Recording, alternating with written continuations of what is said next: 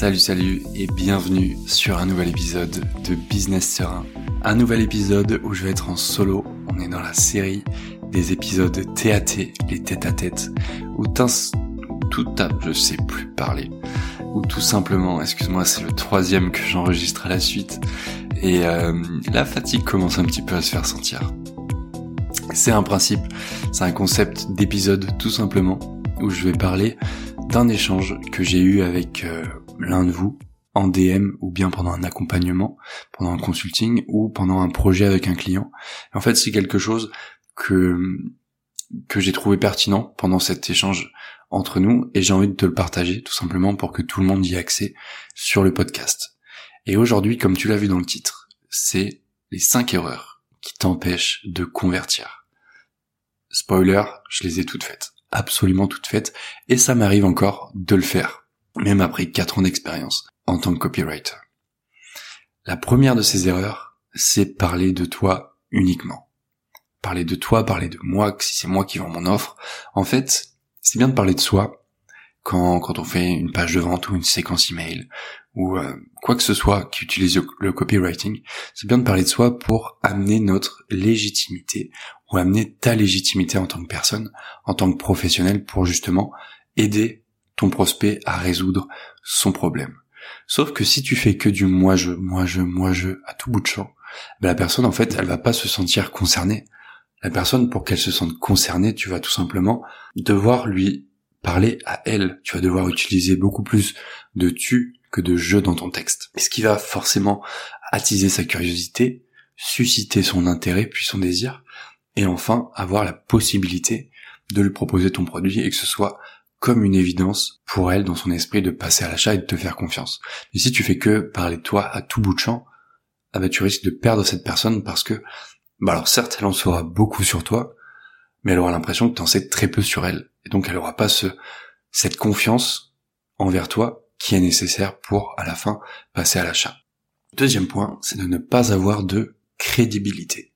Et dans la crédibilité, là je te parle, les personnes à qui je m'adresse principalement, c'est des freelances, des infopreneurs dans plein de domaines différents, mais petit coup de cœur, je dois te l'avouer, pour les entrepreneurs du bien-être et de la spiritualité. Quand je te dis ne pas avoir de crédibilité, c'est le deuxième point, c'est pas forcément avoir des diplômes, avoir plein de trucs, non, ça c'est, c'est quelque chose qui passe au second plan. Avoir de la crédibilité, c'est qu'est-ce que tu vas pouvoir mettre en avant dans ta page de vente ou tes emails pour justement légitimer ce que t'apportes, légitimer ton expertise, légitimer ton ta présence en fait, tout simplement devant ses yeux et la présence de ton produit. Pourquoi est-ce que elle devrait t'accorder un petit peu de crédibilité? Je vais te donner un exemple tout simple. C'est par exemple les profs de yoga. Il y a plein de profs de yoga, il y en a de plus en plus, c'est trop bien parce que du coup on peut se former, on peut on peut être accompagné par des personnes qui euh, qui matchent vraiment avec notre énergie. Un moyen de se différencier, ça peut être tout simplement d'avoir été se former en Inde ou d'avoir été se former au Mexique, d'avoir été se former avec de grands maîtres, je sais pas trop si ça s'appelle comme ça les euh, dans la thématique du yoga des maîtres ou pas, mais des personnes en fait des, des écoles un petit peu ancestrales qui vont justement avoir cette crédibilité et que tu vas pouvoir mettre en avant. Parce que si tu dis ok je me suis formé à la maison et euh, je me suis formé à la maison et voilà j'ai fait beaucoup d'heures et, euh, et, et voilà je lance mon produit aujourd'hui, bah tu auras beaucoup moins de crédibilité même si même si tu as été hyper engagé dans le processus d'apprentissage, même si tu as été euh, assidu à tous les cours et que et que tu te donnes à fond pour tes clients, forcément en face tu auras un petit moins auras moins de crédibilité parce que l'autorité de quelque chose de supérieur va jouer en la faveur d'une autre personne ou en ta faveur si tu fais ce petit step là. Alors je te dis pas de partir au Mexique demain, euh, de prendre tes billets ce soir, euh, ni en Inde, mais c'est pour te donner un petit peu l'idée de la crédibilité. Comment est-ce que ton produit, qu'est-ce qui s'est passé dans ta vie pour que justement aujourd'hui, tu en arrives à proposer ce produit, cette solution et ce mécanisme finalement, parce que c'est un mécanisme qui fonctionne et pourquoi ça va fonctionner en fait pour les gens. Donc voilà, c'était le deuxième point, ne pas avoir de crédibilité. Troisième point, et ça c'est un point que je rencontre extrêmement souvent, même chez mes clients, un petit peu chez moi aussi, je te le disais en introduction, c'est de ne pas faire des textes assez ciblés. C'est hyper contre-intuitif et, et je te comprends si c'est ton cas. Je te comprends si c'est ton cas, t'as envie de parler à T'as envie de parler au plus grand nombre parce que euh, peut-être que ta solution, ou ton coaching, ou ton, ton accompagnement euh, pourrait parler, ou ton service peut parler à énormément de personnes et peut peut-être changer la face du monde. J'ai, euh, sais pas si j'ai aucun doute là-dessus, mais mais je te crois. Je te, je te crois sincère si tu penses ça.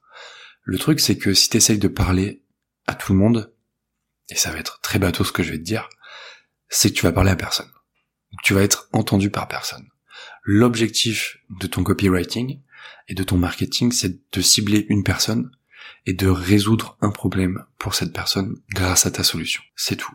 Et si tu commences à t'éparpiller avec plus d'un avatar client, deux avatars clients, trois avatars clients, quelle horreur. Et eh ben forcément tu vas pas avoir les résultats parce que de fil en aiguille, dans ton copywriting, dans tes textes, tu vas essayer de parler à tout le monde. Ce qui fait qu'à un moment, dans la première phrase, peut-être que ça va faire tilt chez ton avatar client numéro un. Puis dans la, dans le deuxième, bah non, finalement, en fait, non, il va dire, ah, ok, ça s'éloigne un peu de, de ce dont j'ai besoin, parce que là, tu seras en train de parler peut-être à ton deuxième avatar client. Et puis dans la troisième phrase au troisième, et puis revenir sur le premier pour enchaîner sur le troisième, puis tu vois ce que je veux dire? Alors qu'au final, et je vais faire une petite nuance juste après, si tu as un seul avatar client à qui tu t'adresses, ben tu vas pouvoir tout simplement le prendre par la main et puis l'emmener de son problème, puis tu vas attirer sa curiosité, susciter son désir et puis finalement lui montrer qu'un autre chemin est possible, qu'il peut résoudre son problème de cette manière, c'est-à-dire avec le mécanisme de ta solution grâce à, à la respiration s'il est stressé, grâce à la méditation s'il est stressé, et enfin proposer ta solution, ton produit. Ok, t'es stressé, Écoute, il y a un super moyen qui existe, euh, c'est la respiration. Tu peux en 10 minutes simplement par jour au réveil, euh, en restant dans ton lit, en restant allongé, tu peux, en travaillant sur ta respiration grâce à, des concepts appris euh, auprès de sages indiens, tu peux apprendre à justement ne plus être stressé dans ta vie et voilà, ça prend 10 minutes par jour. D'ailleurs, si ça t'intéresse, voilà, moi j'ai créé un programme qui t'apprend à le faire. Tu peux le suivre à ton rythme, depuis où tu veux dans le monde. C'est un programme en ligne, c'est 100% 100% en ligne. Si t'as des questions, moi je suis là pour t'accompagner aussi.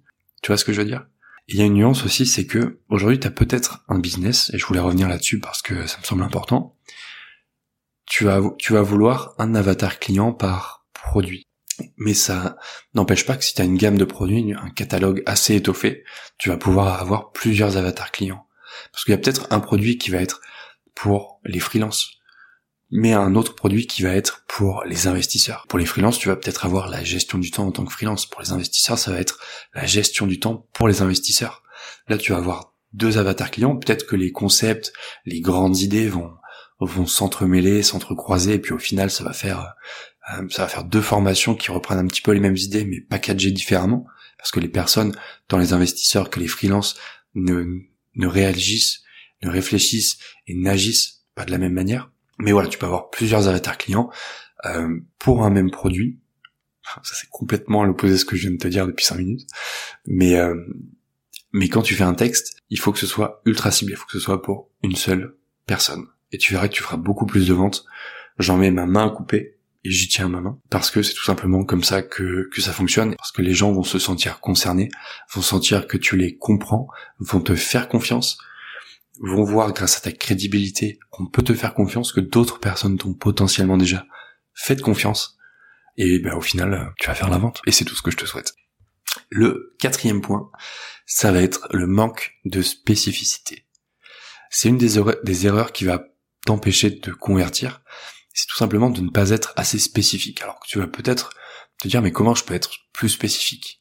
Là, on va rentrer dans, dans tout ce qui touche à la recherche sur ton avatar client, et c'est là l'intérêt d'avoir un seul avatar client, c'est que dans tes textes, ensuite, tu vas pouvoir être ultra spécifique.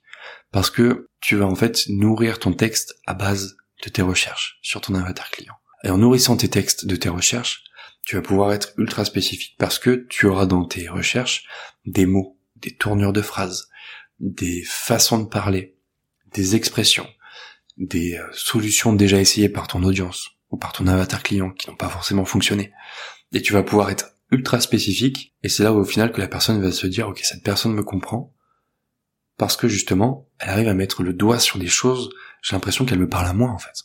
J'ai l'impression qu'elle est limite derrière mon épaule à regarder ce que je fais et à voir les problèmes que je rencontre. Et là elle me propose une solution qui bah en fait c'est la solution qu'il me faut ok ok j'achète je sors ma carte bleue Let's go. Le dernier point qui t'empêche une des erreurs qui t'empêche de convertir peut-être aujourd'hui, soit par mail ou dans ta dans ta communication, dans ton marketing en général, c'est de ne pas parler de ton offre. Et il y a une nuance parce que l'offre, c'est pas forcément ton produit. Je te ferai, euh, je te ferai un épisode là-dessus dans les semaines qui arrivent. C'est qu'on a tendance à confondre les deux. Moi, au début, euh, quand je me suis lancé en tant que copywriter, j'étais pas bien formé.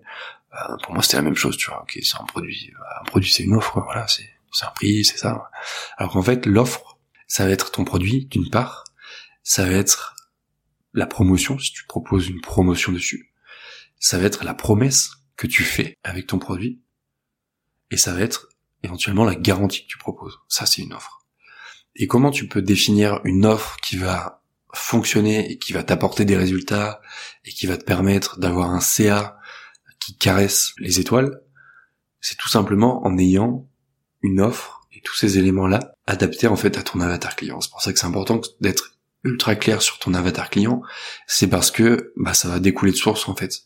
Quand tu as un avatar client tu vas savoir ce dont il a besoin, ce qu'il traverse, comment il réagit un petit peu, qu'est-ce qui, qu'est-ce qui le mine quand il rentre du boulot, qu'est-ce qui, à quoi il aspire, de quoi il rêve, quels sont ses désirs enfouis au fond de lui, presque inavouables. Ça déjà, il faut que tu sais tout ça, tu vas pouvoir être plus spécifique. Quatrième point.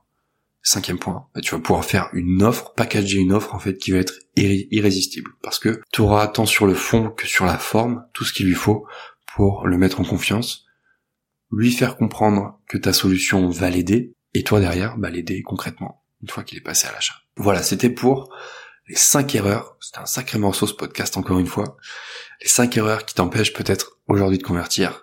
Si tu t'es reconnu dans une ou plusieurs de ces erreurs, de ces, de ces points que j'ai relevés avec toi, sache que c'est complètement normal, c'est pas du tout inné d'apprendre à faire tout ça, ça met du temps.